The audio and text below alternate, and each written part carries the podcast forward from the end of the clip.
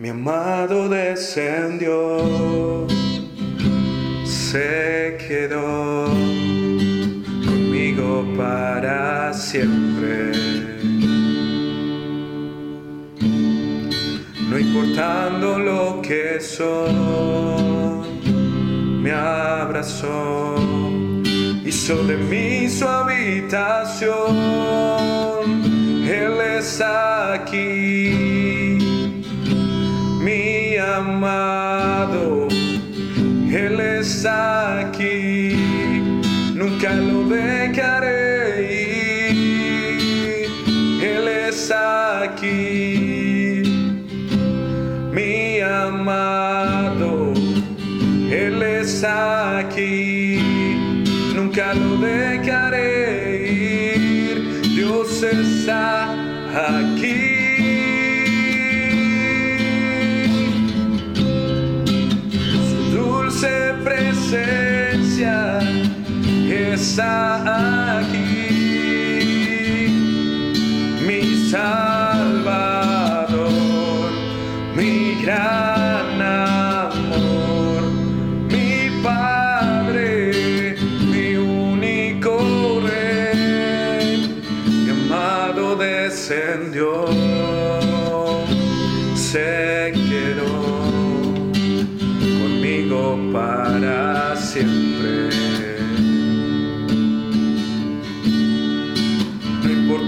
Lo que soy, me abrazó, hizo de mí su habitación. Él es aquí, mi amado, Él es aquí,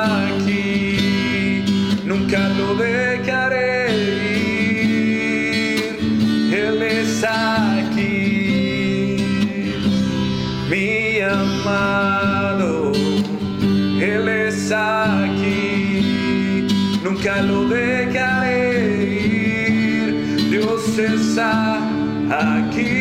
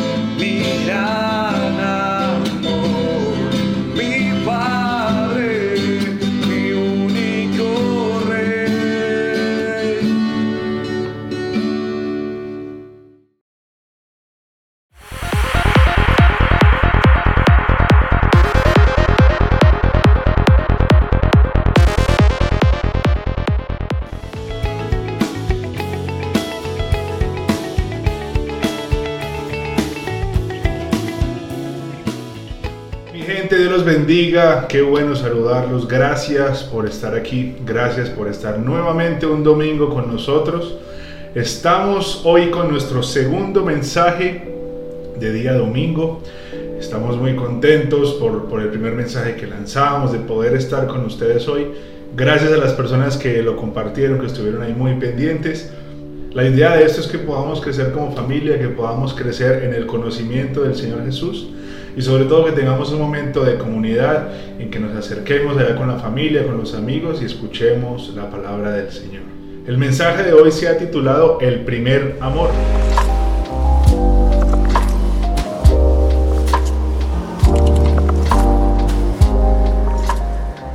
Hay un texto que es muy conocido en la palabra que está en Apocalipsis 2. Vamos a leerlo rápidamente. Apocalipsis 2 desde el versículo 2. Dice, escribe al ángel de la iglesia de Éfeso. Esto dice el que tiene las siete estrellas en su mano derecha y anda en medio de los siete candelabros de oro. Yo sé todo lo que haces, conozco tu duro trabajo y tu constancia. Sé que no puedes soportar a los malos, también sé que has puesto a prueba a los que dicen ser apóstoles y no lo son. Has descubierto que son mentirosos. Has sido constante y has sufrido mucho por mi causa sin cansarte. Pero tengo una cosa contra ti que ya no tienes el mismo amor que al principio. Por eso, recuerda de dónde has caído, vuélvete a Dios y haz otra vez lo que hacías al principio. Eh, deben haber millones de, predicaciones con, este mensaje, pero esta vez que lo estuve leyendo, que Dios me llevó a, leer nuevamente eh, en este capítulo de Apocalipsis, entendí unas cosas que, que quiero compartirles en esta mañana. Empecé a investigar y averiguar sobre qué significa el primer amor. La palabra griega para primero es protos. Más que una referencia temporal, indica una preferencia cualitativa, es decir, que no se trata de el puesto que ocupa el Señor, sino qué tan grande es el Señor en nuestra vida. Así también el primer amor quiere decir el mejor amor. Como derivado de ese significado básico en el griego, también puede referirse a un lugar de honor. En el tabernáculo del lugar santo que se encontraba delante del lugar santísimo se llamaba la primera carpa o la carpa delantera.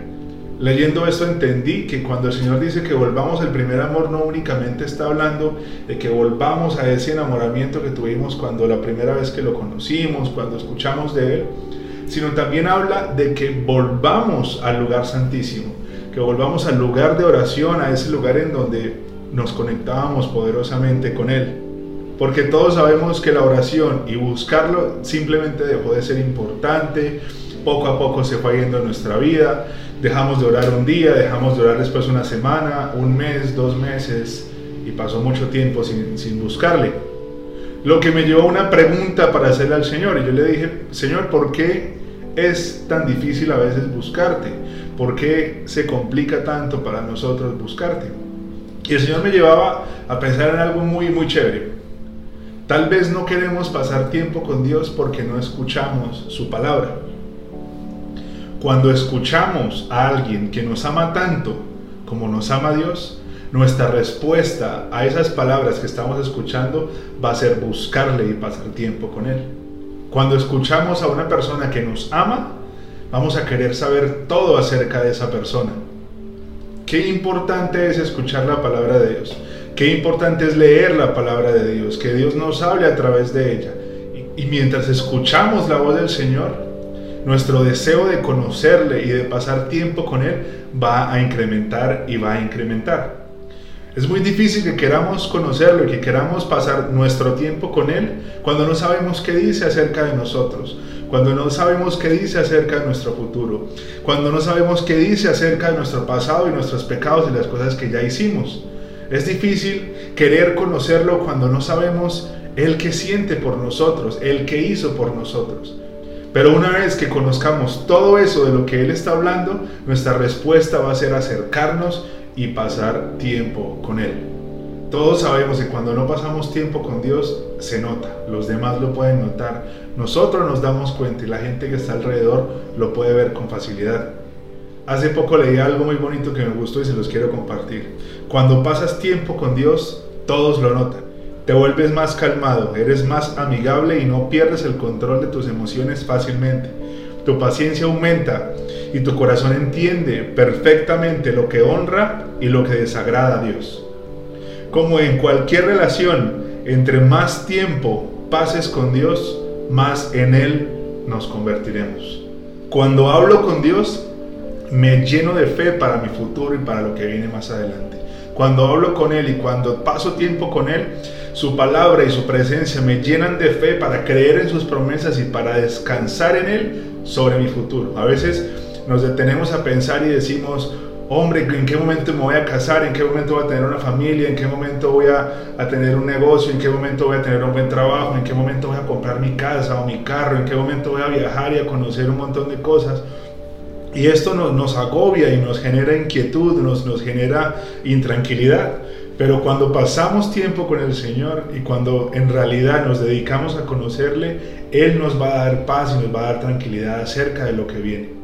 Cuando pasamos tiempo con Él nos va a llenar de paz y de tranquilidad en momentos difíciles, en momentos de, de desierto, de escasez, de enfermedad, en momentos de una pérdida importante, en momentos de tristeza, de un corazón roto.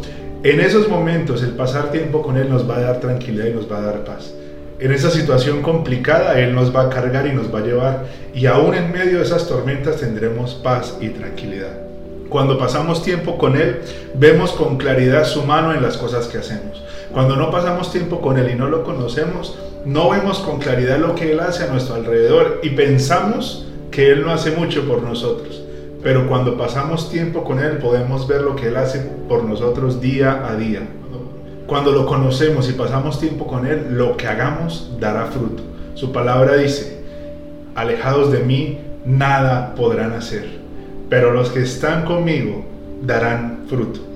Cuando estamos con Él, lo que vivimos será bajo su voluntad, porque estamos escuchando su voz y estamos yendo a donde Él nos dice que vaya. Estamos caminando bajo su propósito y eso nos va a llevar a ver la voluntad de Dios sobre nuestra vida. Pero todo esto tiene que estar basado en el principio de amor hacia Dios, de que nuestra respuesta a su amor es hacer esto para acercarnos a Él y para que Él nos ayude en este camino difícil que se llama vida. Dios no quiere que nos acerquemos a Él y que lo conozcamos por temor a perdernos. Él quiere que nos acerquemos y lo busquemos porque nos ama y porque ya hizo un montón de cosas por nosotros. Qué feo sería que tu esposo, que tu esposa, que tu novio, que tu novia te eligiera porque eres la única opción o porque si te elige lo vas a salvar de alguna situación difícil. Qué bonito es cuando esa persona te escoge porque te ama y porque ve un montón de cualidades en ti, porque quiere pasar el resto de vida contigo, no por lo que tú le puedes dar, no por lo que tú le estás evitando que suceda, sino por lo que tú eres, por tu corazón, por tus valores y por lo que Dios puso en ti. Hace poco vimos una película en donde se hablaba de adopción, una pareja adoptó a tres muchachos y era una cosa impresionante todo lo que ellos tuvieron que pasar, fueron momentos difíciles, esos muchachos eran terribles, corrían, rompían todo, hacían un montón de cosas. Pero qué bonito es ver al final de la película cómo estos tres muchachos se sintieron amados por esta pareja. Y fue una familia que encontró amor y unidad en este acto de adopción.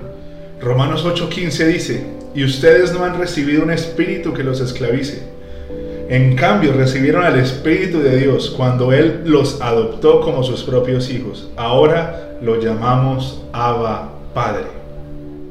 Lo más bonito de todo esto es que aún cuando nosotros criticamos al Señor, aún cuando nos burlamos de Él, aún cuando miramos sus cosas y decimos que pereza, eso no sirve, y hablamos mal de, de su iglesia, hablamos mal de lo que Él es, aun cuando nos apartamos, nos alejamos, aun cuando nos acercamos y oramos y le pedimos, después recibimos y cuando recibimos nos alejamos y cuando pasan cosas malas, únicamente por nuestras malas decisiones, como consecuencia de nuestras decisiones, le echamos la culpa a Él.